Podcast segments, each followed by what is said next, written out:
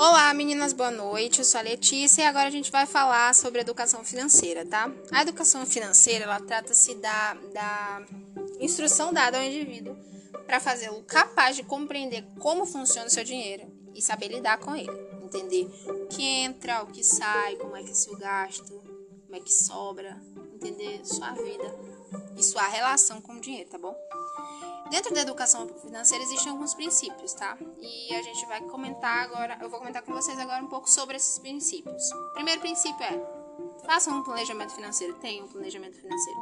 É importante, muito importante planejar a vida para saber é, com que você quer gastar, como você tem gastado, quais são suas despesas fixas, suas, suas despesas. É, seus gastos físicos é, fixos variáveis, o que sobra, o que não sobra, entender tudo isso é importante se planejar pro amanhã. Mas tem aquele grupo de pessoas que falam assim: ah, mas o amanhã ele não me pertence. E de fato não nos pertence. E ele pode nem chegar, mas também pode chegar. Existem essas variáveis. Pode acontecer de que você acorde viva amanhã e olha só, suas contas estão ali, suas dívidas também. Então é importante ter um planejamento financeiro, entender o que entra de recurso, o que entra de, de receita na sua casa e o que sai, quais são os seus gastos, tá bom? É, Jesus, por exemplo, ele falou em uma parábola sobre a importância de se planejar. Jesus, mana, nos, nos dá exemplo de que nós devemos aprender a se planejar. Quando ele disse lá em Lucas 14, 28. Pois qual de vocês, querendo edificar uma torre, não se, não se senta primeiro para calcular as despesas, para ver se tem como acabar, tá? Às vezes a gente não senta para calcular se a gente vai conseguir terminar um mês, por exemplo. Tem gente que vai gastando seu salário, vai gastando e pronto. Se deu certo, Deus não deu, amém. Deus é pai, tá? Então a gente precisa saber o que entra, o que sai, como tem esse gasto e se tem dívidas. Tem dívidas. O que a Bíblia fala sobre dívidas? Outro princípio é não fazer dívidas. Não faça dívida. Paulo, quando ele foi fazer, ele foi mandar uma carta, né? Para os romanos, ele disse: Olha, não devo nada a ninguém. Lá em Romanos é, 13, 8. Não devo nada a ninguém, nada. Se você tiver que dever alguma coisa, que seja o amor um pelos outros. Então, esse conselho é valioso. Não faça dívidas.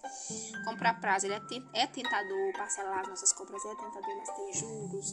É, tá pagando mais por um produto que não tem, não, não deveria, sabe? Não tem tanto aquele valor e tu, tá, tu acaba que tu paga por aquilo. E nem é tudo isso. Não faça dívida, evite as compras no crédito, porque quando a gente compra, além dos juros, a gente tem noites mal dormidas, por medo de não acordar com saúde, no outro mês não tá bem, não conseguir pagar as contas, a gente acaba é, se preocupando demais, tá bom? Comprar à vista é muito mais vantajoso, porque a gente pode até ter desconto na compra. E já no crédito a gente é cobrado juros.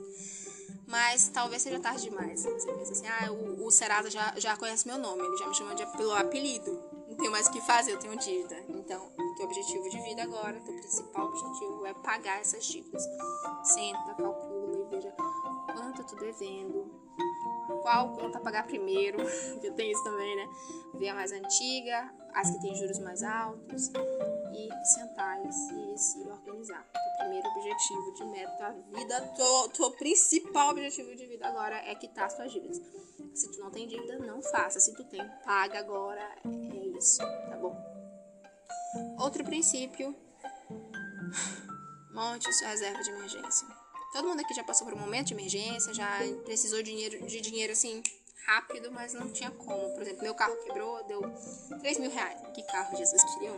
Meu carro quebrou, é, deu 3 mil reais o conserto. Eu já paguei minhas contas, já paguei minhas despesas fixas variáveis tudo mais. Todos os boletos, ó, quitadíssimos.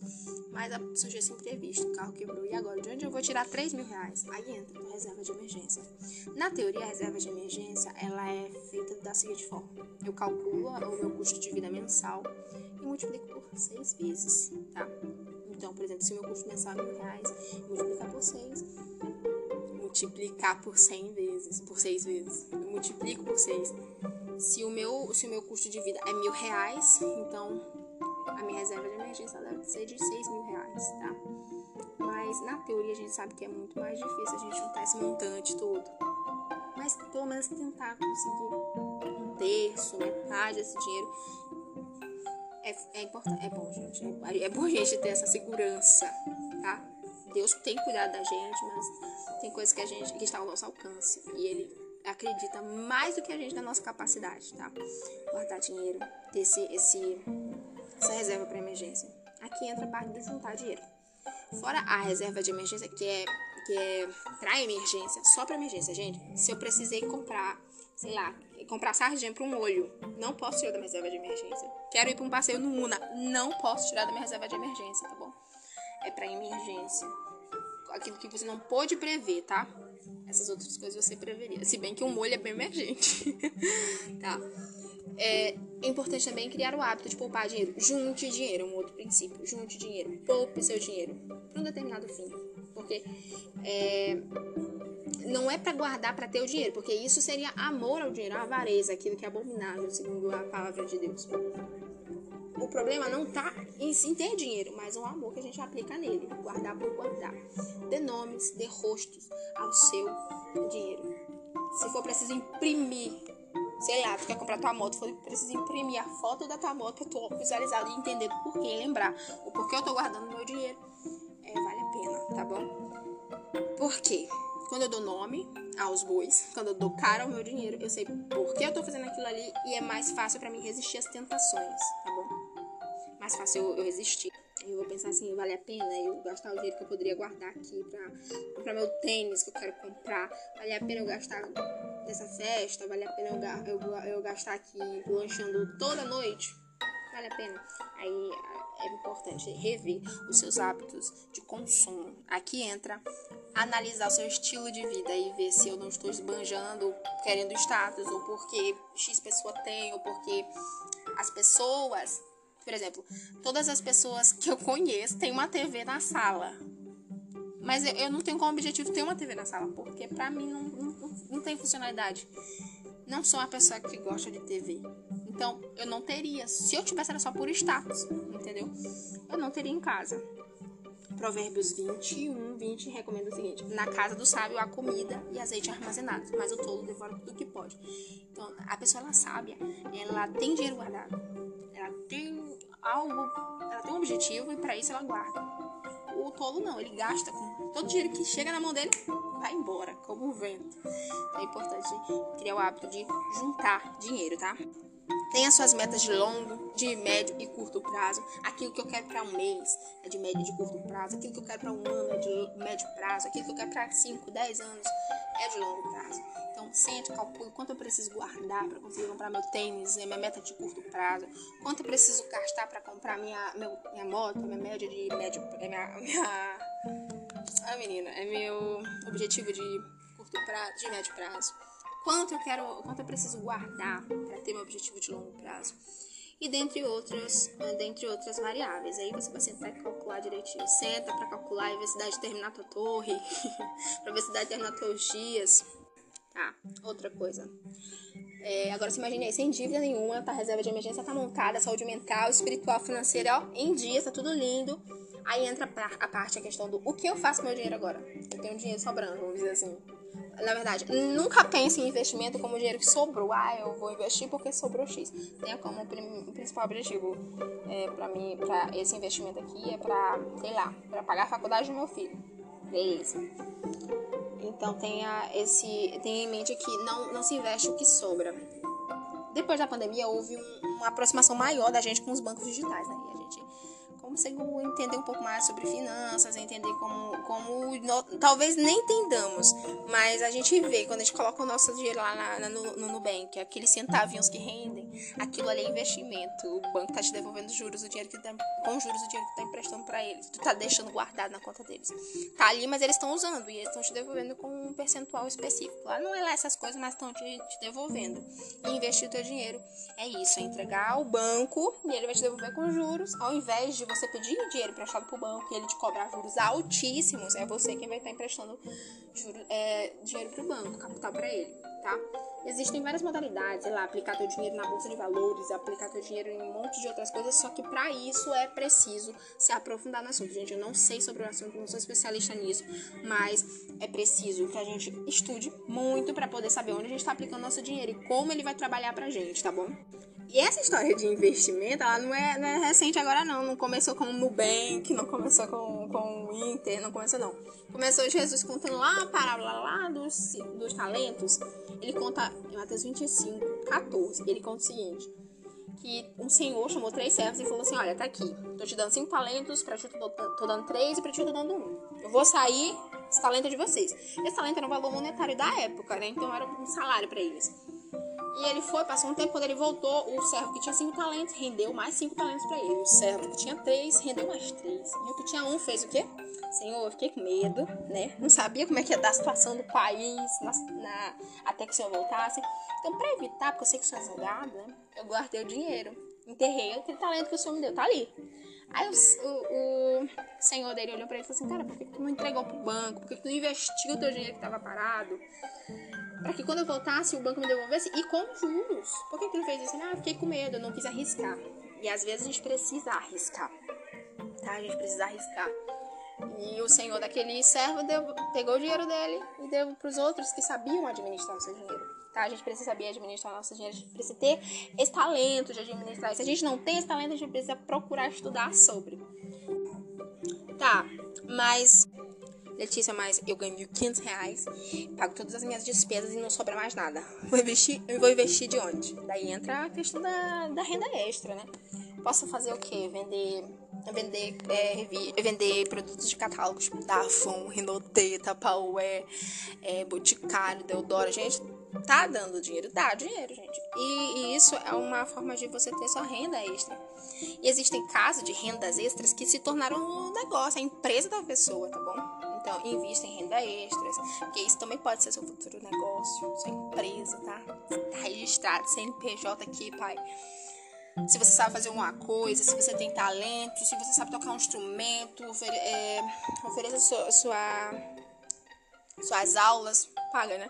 É, ofereça suas aulas, ofereça seus produtos, vende, sei lá, t-shirt, vende roupa, vende sapato, o que, o que for possível, venda, faça renda extra e invista esse teu dinheiro, tá?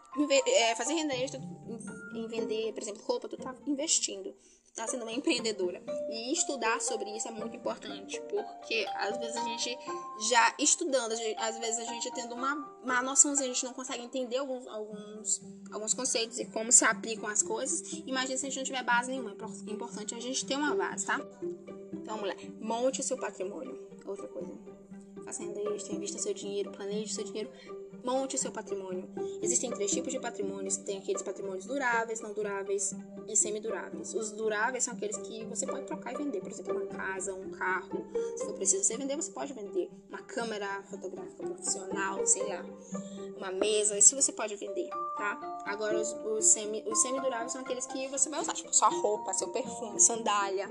Pode até ser vendido, mas em último caso, tá? E os bens não duráveis, é aqueles que você só vai ter a lembrança dele, aquela viagem que você fez, aquele sorvete que você tomou, aquele cuscuz de arroz que você comeu. Você só vai ter lembrança, tá? E você que vai escolher em qual bem você vai investir. Invista em montar seu patrimônio, que são em bens duráveis, ok? Outra coisa, inclua seus filhos nas finanças, suas crianças na finança. Ah, mas tem idade pra gente falar sobre educação financeira com criança? Não. A educação financeira ela deve, ser, ela deve se iniciar a ser trabalhada com a criança quando ela começa a te pedir alguma coisa. Então ela precisa entender que teu dinheiro ele existe, ele tem um, uma função e ele não é, não foi feito, não chegou em casa para ser jogado fora, para ser desperdiçado. Então se eu quero comprar, sei lá, um, um poppet, eu vou ter que guardar dinheiro para comprar meu poppet. A criança entender isso já dá ela uma base, uma noção de como educar-se financeiramente. De que eu preciso guardar, guardar, guardar para comprar, ao invés de comprar para pagar, pagar, pagar, pagar, pagar prestações, tá bom? Incluir a criança é, em tentar desperdiçar menos em casa, a mudar os hábitos de, de é, familiares, por exemplo, manter a luz apagada quando sai do ambiente, é, de não não desperdiçar comida, porque tudo isso é dinheiro jogado fora. É preciso a criança aprender desde cedo a lidar com o dinheiro e entender como funciona o seu dinheiro, como é gasto também, tá? Quando você for fazer seu planejamento mensal, financeiro, senta com a criança e mostra pra ela, olha filha, a gente tá precisando disso, isso aqui, a gente precisa de quanto para guardar, para comprar tua bola, por exemplo, para comprar teu material escolar, a gente precisa guardar quanto? Pra quando chegar no começo do ano a gente ir lá fazer tua compra, entendeu? E inclui a criança, incentivar ela a poupar, ter aquele porquinho, sabe? O cofrinho é importante. E outra coisa, muito mais importante que qualquer outra coisa, é anotar todos os teus gastos. Tudo que tu gasta, anota. Mais importante do que saber como está sendo gastado é saber onde está sendo guardado, gastado, tá? Gasto teu dinheiro. Então, procure anotar. Compre um bombom, Olha, eu percebi que eu tava tendo um desperdício comprando bombom. No final do mês eu, eu percebi que eu tinha gasto 25 reais em besteirinha assim, em balinha. Saí no supermercado e comprei. E lá tá 25 reais gasto. Eu resolvi poupar, não comprei mais esse tipo de coisinha. Que eu percebi que tava vazando ali no meu dinheiro. Me sobrou dinheiro para comprar livro. Olha que benção. Investi. E aqui entra a parte de como aprender sobre finanças. Você pode aprender sobre finanças através da sua vida, da sua prática, perceber o que eu fiz até agora funcionou. Se não funcionou, elimina. Se funcionou, continua, tá bom? Você pode aprender também com cursos e videoaulas no YouTube, gratuitas, tá? O Banco Central do Brasil disponibiliza vários cursos sobre educação financeira também, gratuito. Aprenda com livros também, se for preciso. E é preciso, se você é aquela pessoa que gosta mais do físico, de tocar, de ler, de folhear, de sentir o cheiro do livro, compre livro, invista em livros, é muito importante. Tem um livro de Ana Bock chamado Como Ganhar, é, Como Realizar Seus Sonhos Gastando Pouco. Esse livro é muito bom porque ela, ela apresenta não só como ela conseguiu realizar os sonhos dela de viagem, de, de, de patrimônio, de imóveis, mas como o estilo de vida dela proporcionou ela realizar esses sonhos dela. Ela tem um estilo de vida minimalista. E aqui entra um assunto muito mais interessante que a gente pode trabalhar em um outro momento, que é o minimalismo, que é livrar-se dos excessos, sejam de pessoas, sejam de sentimentos, tudo aquilo que é em excesso, que não está somando para minha vida, vai ser dissipado. Então, esse é um estilo de vida muito interessante. E esse foi o estilo de vida que ela adotou para conseguir realizar os sonhos dela, tá bom? Então, concluindo, a gente precisa entender como lidar com o nosso dinheiro e planejar nossa vida financeira, não fazer dívidas se já tivermos, quitá-las, montar uma reserva de emergência, ter o hábito de poupar dinheiro e para investir, tá bom? Fazer renda extra, porque todo o dinheiro que vem é para somar, tá? É bem-vindo. Montar seu negócio, investir em bens duráveis e incluir seus filhos nas finanças. E além de, e o principal, anote tudo. E apenas busquem conhecimento.